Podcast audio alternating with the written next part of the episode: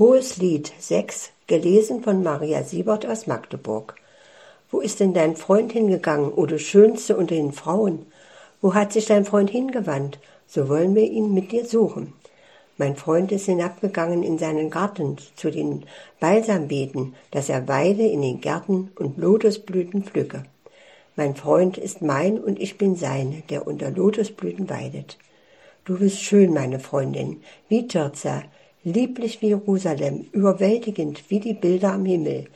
Wende deine Augen von mir, denn sie verwirren mich. Deine Haare sind wie eine Herde Ziegen, die herabsteigen vom Gebirge Gilead. Deine Zähne sind wie eine Herde Schafe, die aus der Schwemme kommen. Alle haben sie Zwillinge, und keines unter ihnen ist unfruchtbar. Deine Schläfen sind hinter deinem Schleier wie eine Scheibe vom Granatapfel. Sechzig Königinnen sind es und achtzig Nebenfrauen und Jungfrauen ohne Zahl.